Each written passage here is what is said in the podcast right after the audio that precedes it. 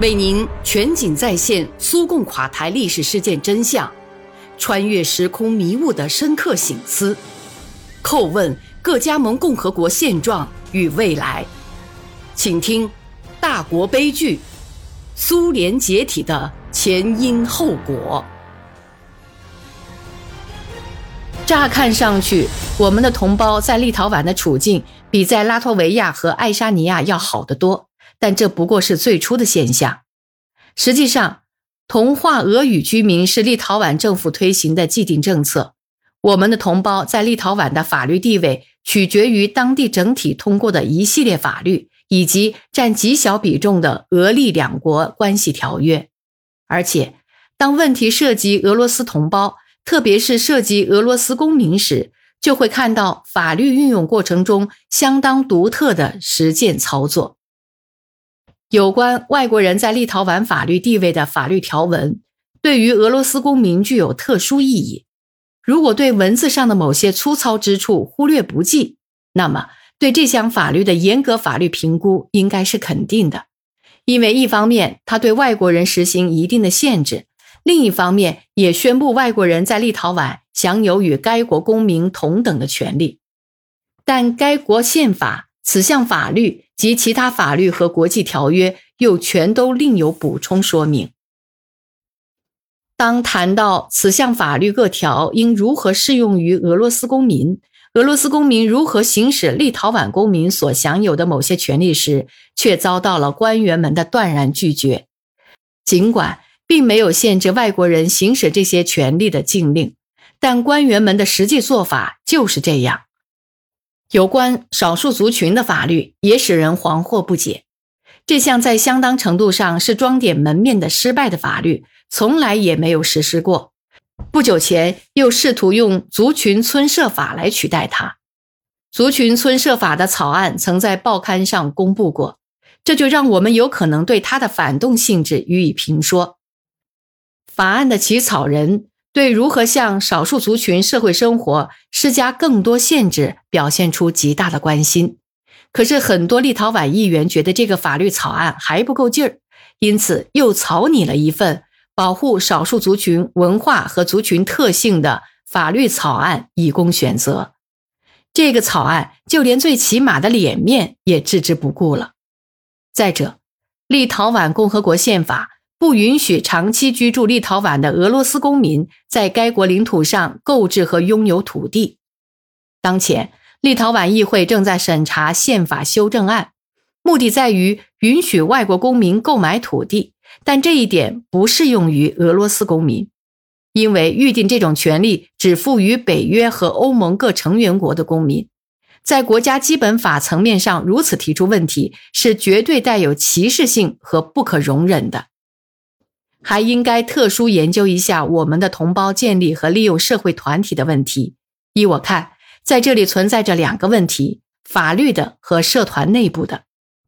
立陶宛司法部长断言，不允许俄罗斯公民在该共和国建立自己的组织，因为立陶宛宪法规定保障公民享有。但这句话似乎又排除了该条款适用于非立陶宛共和国公民的可能。公开抗议合法权利受到损害的可能被消除了，因为该国有关解释表明，立陶宛的集会法甚至连外国人纯和平目的的集会行动都在禁止之列。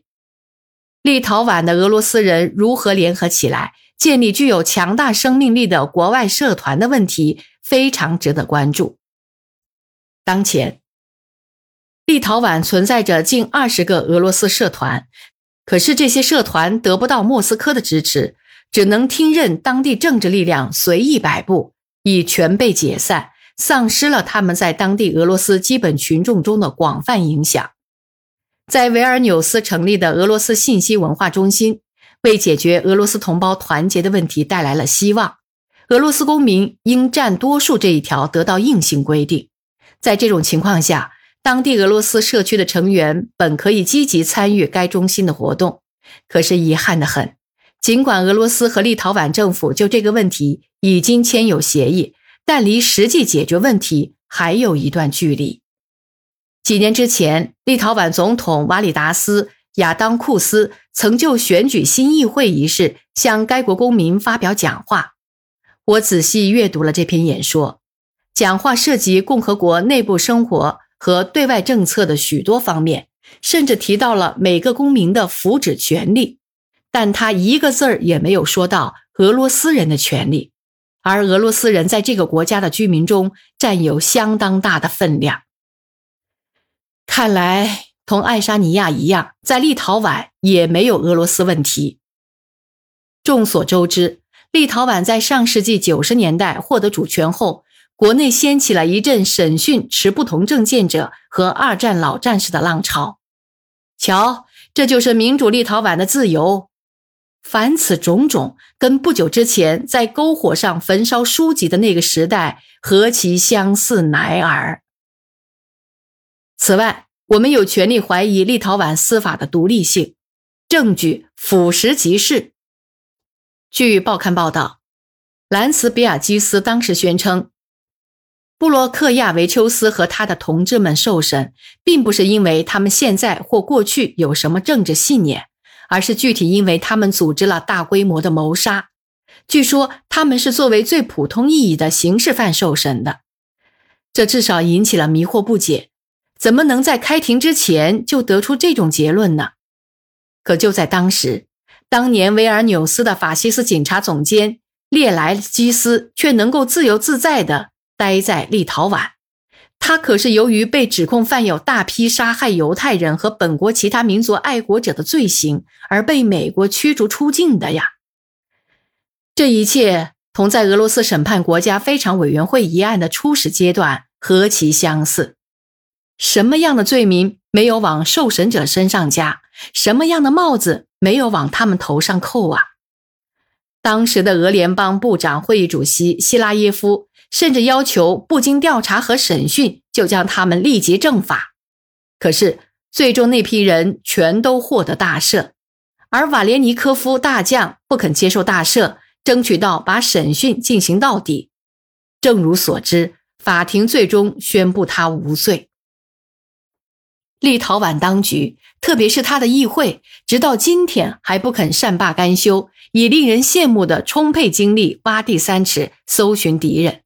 例如，前不久通过了评估苏联克格勃，包括内务人民委员部、国家安全人民委员部、国家安全部及该组织骨干人员现实活动的法令。根据该法令，这一世界知名的专门组织，连同他在立陶宛的分支机构，被宣布为罪恶组织。自该法令生效之日起，原克格勃骨干人员在十年之内。不得在立陶宛担任国家公职人员，在政府管理机构、自治机构、边区保卫机构、国家安全部门、警察局、检察院、法院、外事部门、海关、国家监察机关以及国家监督和检察机构工作；不得担任律师、公证员职务；不得在银行和其他金融机构工作。这不禁使人想起一部老片子，那里有个年轻的革命者马克西姆。他被禁止在任何省份居住，除了萨哈林岛。立陶宛也是如此。看来只允许这些人当个挖土工，或者干些不需要什么技术的体力活了。与此同时，政府又承诺，此法令生效三个月内，凡前往立陶宛国家安全部门登记、交代此前所有工作秘密及同事和特务等关系者，可以安心工作。就其结构系统而言，苏联的很多机构中均设有克格勃。该组织解体后多年来，任何一个在原苏联加盟共和国基础上建立的新国家，也不曾通过立法程序把原苏联的克格勃和共产党宣布为犯罪组织。立陶宛是第一个这样做的国家。文明世界遵守一个普遍的规则：凡宣布一个人或一个组织为罪犯，一定要通过法庭，其他所有判决都没有法律效力，不得执行。应该提醒一句：一九四五年底至一九四六年初，在纽伦堡国际军事法庭审判主要纳粹分子的过程中，除了对个人作出判决以外，也判定法西斯德国的一些机构为犯罪机构。上面提到的有关克格勃的法案，出自立陶宛议会议长兰斯比尔基斯的手笔。此人在相当长的时间里一直呼吁议会，对犯有战争罪行、在被苏联占领的立陶宛领土上杀害平民、从事过镇压活动、恐怖活动、政治迫害的组织做出法律评估。他终于达到了目的。兰茨比亚基斯不是个法学家，他是个音乐人和政客。大概正因如此。他所领导的议会做出的决定，才散发出一股外行和政棍的气味。同时，议会也完全无视立陶宛总统瓦亚当库斯的否定态度。这就出现了一个问题：这个民主共和国的特工部门又是如何以高度彬彬有礼的方式行动的呢？不久前，立陶宛总统亚当库斯责成检察院调查一项举报，据称。内务部领导人员、保卫局议会处的工作人员似乎在秘密跟踪高级领导人，甚至跟踪总统本人，而所获情报最终似乎都送到议长兰斯比尔基斯手上，引起了这次调查的原因。最大的可能是由于前总统布拉扎乌斯卡斯宣称他的私人谈话内容竟然被其他官方人士得知。可是这些破坏立陶宛宪法的法律。又是由谁来通过的呢？